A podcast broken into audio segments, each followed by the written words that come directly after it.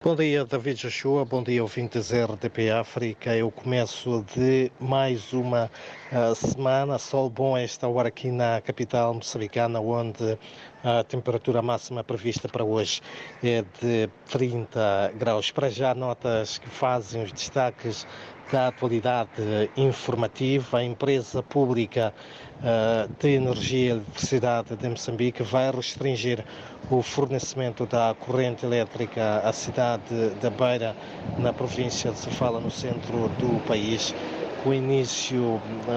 na sexta-feira até o dia 17 de dezembro. A medida, segundo a EDM, visa dar espaço para trabalhos de substituição de torres hum, eh, eh, de transporte da linha de alta tensão entre a cidade de Dondo e a subestação da Munhava na cidade da Beira, o que vai, no final, melhorar a qualidade da energia fornecida aos consumidores domésticos e industriais, mas garante um, um, a eletricidade de Moçambique que as restrições que vão obedecer a um plano não vão afetar os serviços públicos, incluindo os hospitais. Por outro lado, a Renamo não vai parar de manifestar enquanto não for reposta a justiça eleitoral a decisão entre os membros e simpatizantes do principal partido da oposição em Moçambique que se desdobra uh, na realização de marchas, por um lado, para reivindicar, segundo estes, a vitória nas sextas eleições autárquicas, cujos resultados intermédios divulgados pelas comissões distritais atribuem a conquista ao partido no poder. Por outro lado, manifestar total descontentamento ao trabalho realizado pelos órgãos eleitorais. Aliás, foi também notório, uh, notória a presença nas ruas e avenidas de algumas cidades de membros e simpatizantes da Frelimo, partido que suporta o governo, que no fim de semana sairão à rua em celebração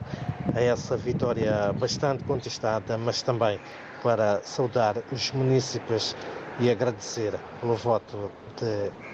confiança. Olhamos também para a saúde, com a chegada da época chuvosa que vai de outubro a março do próximo ano,